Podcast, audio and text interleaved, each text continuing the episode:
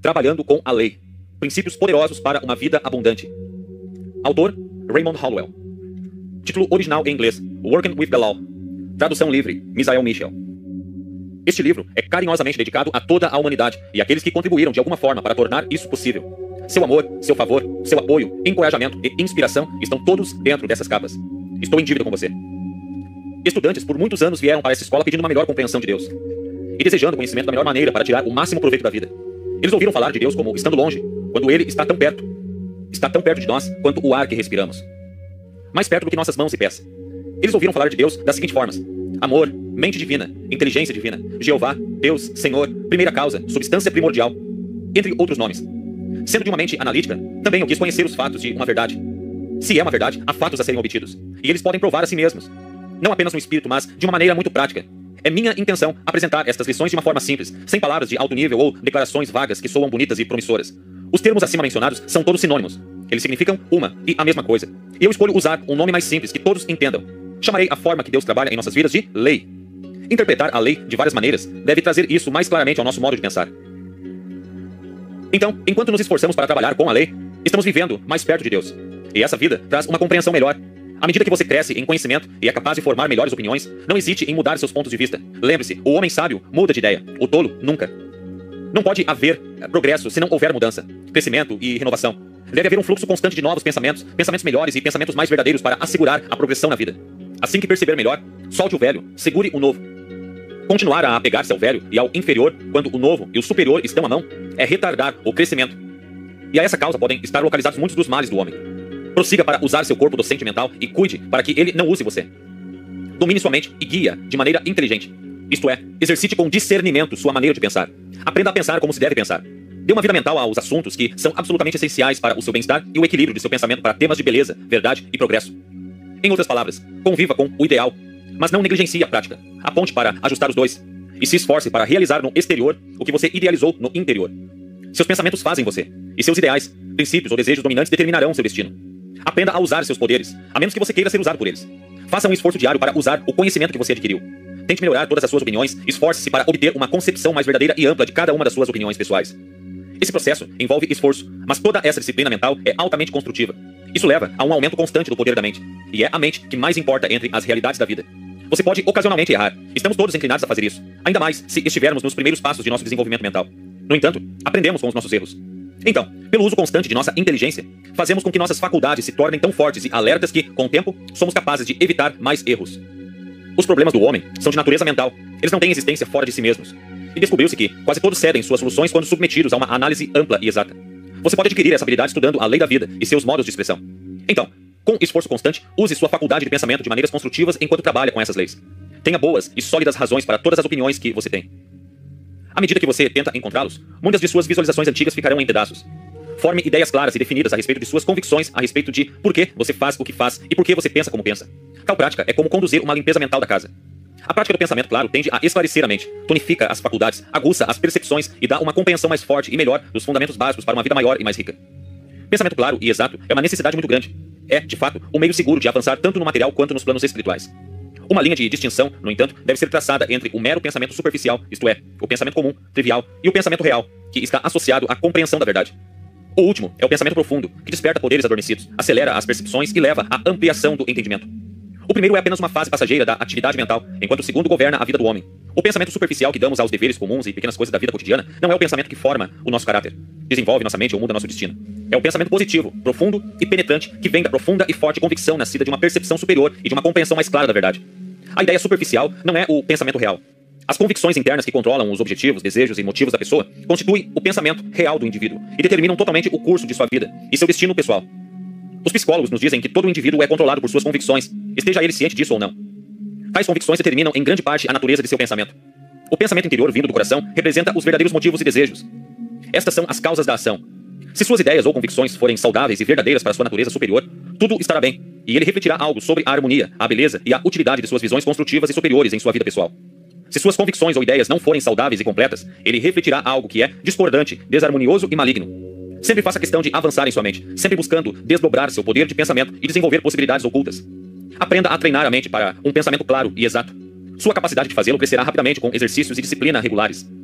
Nenhuma pessoa normal quer diminuir o poder e a capacidade. Portanto, esforce-se para cultivar sua inteligência e expressar pensamentos melhores, maiores e superiores em todos os assuntos sobre os quais você possa pensar. Existe tanto bem no mundo que pode equilibrar o mal. Portanto, você pode continuar a pensar mais construtivamente e com bons pensamentos todos os dias. Sobre si mesmo, sobre o próximo, a vida e todas as coisas naturais, para o enriquecimento constante de sua mente e a melhoria de todo o seu ser. Você não pode tirar o máximo proveito dessas lições lendo-as uma ou duas vezes. Eles devem ser lidos com frequência e estudados com atenção. Você descobrirá com cada leitura algo mais claro do que antes. Raymond Hollowell. Trabalhando a lei. O Senhor Deus fez a terra e os céus, e toda planta do campo antes que estivesse na terra, e toda erva do campo antes que crescesse. Gênesis capítulo 2, versículos 4 e 5. A questão mais importante no mundo do pensamento hoje é se um homem tem capacidade, equipamento e poder para controlar sua vida. Se ele pode ser o que ele quer ser, ou se ele é uma gota no grande oceano da vida. Milhões são afetados pelo desemprego, pobreza e carência. Eles podem ser ajudados? Onde temos milhares de lares quebrados nas rochas do matrimônio, tal violação pode ser reparada? Milhões de pessoas se queixam de doença e desordem em inúmeras formas. Tudo isso dá origem à crença de que somos vítimas de circunstâncias sobre as quais não temos controle. Tal crença faz de nós fatalistas e viciados kármicos, em vez de mestres e controladores de nossos destinos. Uma crença fatalista é contagiosa. E quando o homem se submete à sua influência, acreditando que as circunstâncias ao seu redor são mais fortes do que o poder dentro dele, esse homem é derrotado antes que a corrida seja executada.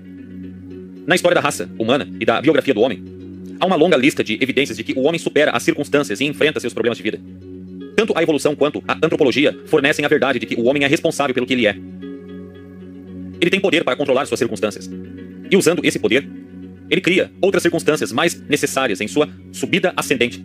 No entanto, alguns, não seguros de que criamos nossas circunstâncias, tendem a pensar que são causados por hereditariedade, karma, meio ambiente ou muitas outras coisas externas. Estas são as razões que eles pensam ser o fator dos nossos fracassos. Eles acreditam nas limitações naturais da vida. Eles vivem na convicção de que, como somos, devemos permanecer eles têm certeza de que o que é para ser, será.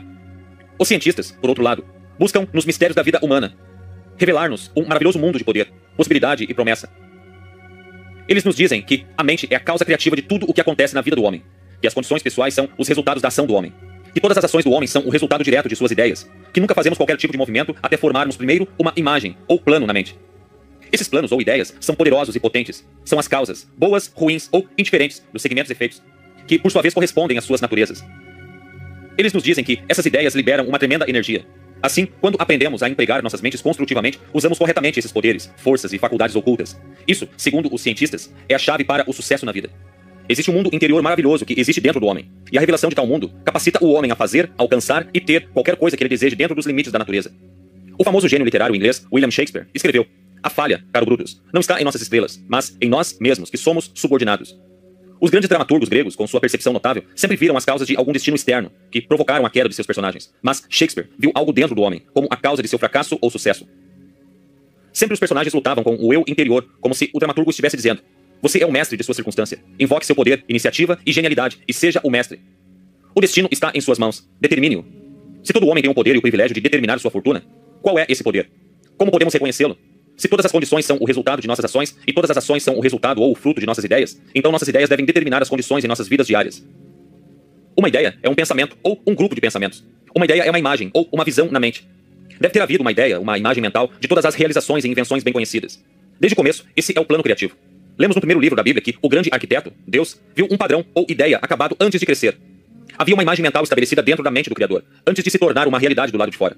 Em alguma forma de criatura, o Senhor Deus fez a terra, e os céus, e toda a planta do campo antes que estivesse na terra, e toda a erva do campo antes que crescesse. Todo arquiteto e construtor segue o mesmo plano, esteja ele construindo ou planejando uma casa, uma ponte, uma instituição ou sua própria vida. Todo homem é seu próprio designer e construtor. Como o Criador, ele faz suas criações antes de se materializarem do lado de fora. Todos os medos de doença, pobreza e velhice são impressões, ideias e imagens mentais, muito antes de se tornarem realidades dolorosas. Toda ideia e quadro mental deve produzir, segundo seu próprio tipo, se a imagem é boa ou ruim. A lei determina isso. A lei não questiona ou desafia o tipo de imagem que damos a ela. Só sabe que deve pegar o que é oferecido ou plantado e então prosseguir para materializá-lo em uma forma visível. Alguns homens podem visualizar grandes realizações de engenharia, mas não sabem que, pelo mesmo método, podem superar suas doenças e se desesperar e desfrutar da saúde e da felicidade que desejam. Engenharia mecânica é o mesmo que engenharia mental. Ambos são dependentes totalmente de uma inteligência criativa. A fotografia mental, assim como a fotografia mecânica, produz exatamente o que ela vê. Uma foto de uma pessoa feia nunca acaba parecendo um vencedor do concurso de beleza. Nem a pessoa pequena e baixa parece alta e grande em uma fotografia. Uma imagem de alguma coisa preta não será branca. Nem as ideias negativas, destruidoras, produzem resultados construtivos e positivos. Se as ideias forem negativas, elas, por sua vez, criarão resultados negativos. Eu conheci uma mulher que morava em uma bela casa em um bairro suburbano, exclusivo com todo o conforto que essa riqueza poderia fornecer para fazê-la feliz. Esta casa era uma grande casa rústica, de frente para um belo lago, com terraços verdes inclinados até a borda. Jardins floridos, perfeitamente conservados, espalhavam-se livremente ao longo de cada trilha da propriedade. Ela tinha muitos criados para ajudá-la, e, por observação, sua vida era quase tão completa quanto se poderia sonhar. Mas, com toda essa riqueza e beleza, soube-se pelos amigos que ela dizia esperar o dia em que ela se livraria da casa grande e de todos os seus problemas, e poderia morar no baú. Ela queria um quarto para si mesma, e grande o suficiente para se movimentar sem qualquer espaço extra para a poeira e para mantê-la limpa. Alguns anos passaram. Seu marido morreu e deixou a propriedade para ela. Ela vendeu a casa e suas outras propriedades desvalorizavam-se tanto em valor por causa de investimentos imprudentes e transferências que ela tinha. Mas restava uma pequena renda. Ela foi então morar com sua irmã. E fiel a seu desejo, ela agora tem um pequeno quarto no terceiro andar e praticamente mora em um baú. Se ela é mais feliz agora do que antes, eu não sei, mas duvido. Uma coisa eu sei, isto é, ela gradualmente se guiou para o pequeno quarto e privações quando sua consciência começou a ficar pequena e limitada. Ela inconscientemente tocou o princípio criativo e forneceu-lhe ideias de pequenez, privacidade e limitação que se materializaram dentro de alguns anos. Ao assimilarmos essas ideias ou imagens mentais, nós, consciente ou inconscientemente, exercemos o poder de produzi-las. Esse processo criativo continua trabalhando dia e noite até que a ideia seja concluída. Não podemos imaginar pensamentos de pobreza, fracasso, doença e dúvida, e esperarmos, em troca, desfrutar de riqueza, sucesso, saúde e coragem. Isso simplesmente não pode ser feito. Este princípio criativo é resumido em uma frase encontrada no livro de Provérbios. Ele diz: Como o homem pensa em seu coração, ele também é. Talvez você tenha lido ou ouvido essa declaração antes. Foi ensinado e exposto por filósofos de todas as idades. Você pode ter tentado provar a afirmação, tirando de sua memória todos os pensamentos negativos, mas, quem sabe, por ter se esforçado com determinação e persistência, você tenha se cansado. Então você voltou para a corrente de velhas condições e ideias, ficando talvez pior do que antes. Outros, ouvindo a afirmação, não ficaram impressionados, pois não podiam aceitar a afirmação de que todas as desarmonias da vida são resultado de suas próprias crenças, ou de seu pensamento passado cristalizado em crenças. Eles preferem jogar a culpa em coisas externas ou em pessoas. Até mesmo lançam parte da culpa em Deus. Há outros que acreditam que, no bom momento de Deus, todas as coisas acabarão por dar certo. Mas isso não é verdade. Essas pessoas estão planejando um paraíso a ser conquistado em algum momento futuro, quando na verdade é uma condição e estado de espírito a ser vivido no agora, para que então seja vivido também no futuro.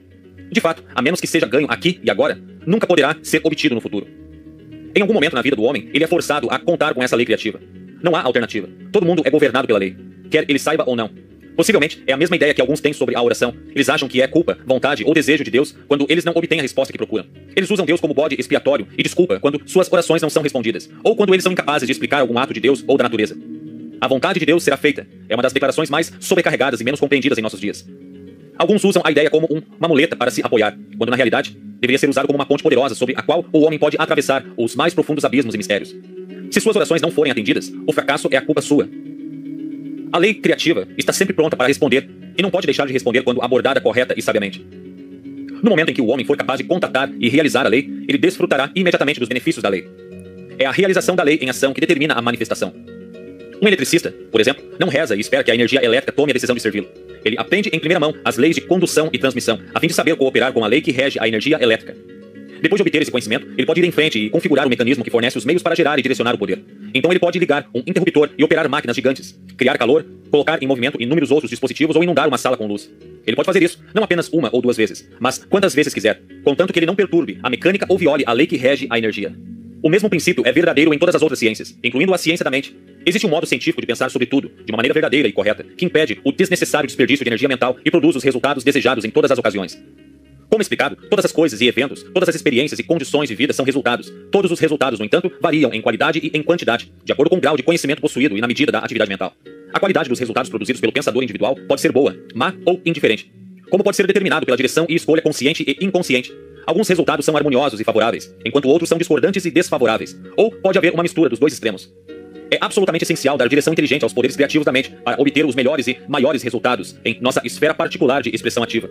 De fato, é muito importante, do ponto de vista da utilidade e do dever comum, que devemos nos esforçar para entender a mente e seu funcionamento e aprender a cultivar e desenvolver esses processos de pensamento que nos darão domínio sobre a vida e suas condições. Pensar é um processo perpétuo. É uma função criativa da vida que está sempre acontecendo. Estamos engajados nisso e estamos produzindo resultados de algum tipo a cada hora e dia em que vivemos, registrando dentro de nós mesmos os efeitos exatos de todo o nosso pensamento. Embora não possamos parar de pensar, temos o supremo privilégio de poder determinar o tipo de resultados que desejamos experimentar, regulando a forma e a qualidade de nosso pensamento. A maneira que isso é feito, de forma simples e eficaz, será explicado ao longo dessas lições. Nosso principal objetivo é despertar o indivíduo para pensar por si mesmo, cultivar seus próprios poderes e, assim, tomar o caminho seguro de autodesenvolvimento e da verdadeira cultura. A grande e óbvia verdade é que quando mudamos nosso pensamento para melhor, automaticamente mudamos nossas vidas para melhor. A psicologia moderna demonstrou conclusivamente que uma mudança de pensamento deve preceder todas as mudanças na vida e nos assuntos do homem. No decorrer de nossos estudos, descobriremos que, quanto menos desenvolvermos nossa mente, mais ela se torna materialista e menor fica nosso ponto de vista individual. E quando tratamos de desenvolver nossa mente, nosso ponto de vista individual aumenta. A angústia do pensamento, visões limitadas, convicções preconceituosas e opiniões materialistas são sinais de falta de desenvolvimento real e pessoal. Amplitude de pensamento, visões amplas e tolerantes, convicções saudáveis e concepções expansivas são sinais de crescimento e evolução mental. A mente pequena, no entanto, não precisa permanecer pequena ou subdesenvolvida. Pode crescer e expandir e finalmente se tornar grande. O caminho é claro e simples. À medida que você melhora e amplia suas ideias e imagens mentais, você melhora e amplia sua mente. À medida que você aspira a perceber a verdade maior, você deve inevitavelmente crescer em compreensão. Novamente, quanto maior for seu poder mental, maior e melhor será sua capacidade de conduzir os assuntos da vida para usar ao seu favor. Talvez você pergunte: se existe tal lei da mente, qual é a intenção dessa lei? Alguns podem pensar que a mente universal não tem intenção porque é impessoal. No entanto, Jesus nos diz que a mente universal tem intenções definidas. Ele diz o seguinte: Não temais, pequeno rebanho. É o prazer do teu Pai dar-te o reino.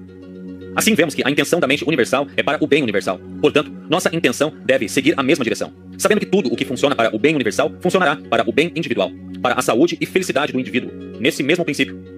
A princípio, o que abençoa o todo, abençoará todas as suas partes. Quando nossa intenção se torna uma cooperação e ajuda universal, então nos tornamos uma expressão desse bem. Isso é que é estar trabalhando com a lei. Quando a intenção do homem é a intenção de Deus, e não apenas um mero capricho pessoal, uma força é chamada à ação que dá direção ao poder mental. Quando entendemos o que é trabalhar com a lei, tudo se torna tão simples quanto apertar um interruptor para acender a luz. Nós também podemos inundar nossa mentalidade com iluminação e compreensão. Hoje ouvimos muito sobre cooperação, esforço conjunto, fusão de forças e união como uma única unidade ou equipe. Conhecemos a vantagem do trabalho em equipe em nossos jogos de esporte e lazer. É igualmente verdade com o jogo da vida. Nenhum homem pode jogar sozinho. Ele deve se conformar com a lei. E é melhor cooperar com ela do que ser usado cegamente por ela. Alguém uma vez disse: O homem andando sozinho e tendo a si mesmo como parceiro é um tolo, mas andando com Deus, que é a lei, é a maioria. Assim, quando o homem é capaz de combinar ou direcionar todos os seus pensamentos, ideias e desejos para o bem, ele será capaz de trazer um fluxo contínuo do bem. Novamente referindo-se ao Mestre Jesus. E apreciando todo o bom trabalho e milagres que ele realizou, vemos que ele nunca teve crédito pessoal pelos resultados. Ele conhecia a lei, e ao trabalhar com ela, foi capaz de realizar milagres para o assombro do público não esclarecido. Ele disse: Não sou eu, mas o Pai em mim, que é a lei, que faz o trabalho. Assim, todas as coisas trabalham juntas para os que amam o bem, que vivem a lei. Porque o amor do bem se une ao fluxo do bem e da gratidão, Todos os fracassos da vida são resultado por olharmos ao limitado mundo exterior. Todo sucesso na vida é resultado por olharmos, tomarmos partido e trabalhar com a lei através do nosso infinito poder mental. Trabalhar com a lei é o mesmo que vivê-la todos os dias em nossas mentes e vidas, como um parceiro poderoso e silencioso. Quando estamos conscientes da fonte criadora de todo o poder, passamos a perceber e a receber os muitos benefícios que nos cercam. Se você procura atalhos para resolver os problemas da vida, ou condena e culpa todas as pessoas ou coisas externas por seus fracassos e derrotas, você nunca encontrará uma vida satisfatória vivendo dessa forma.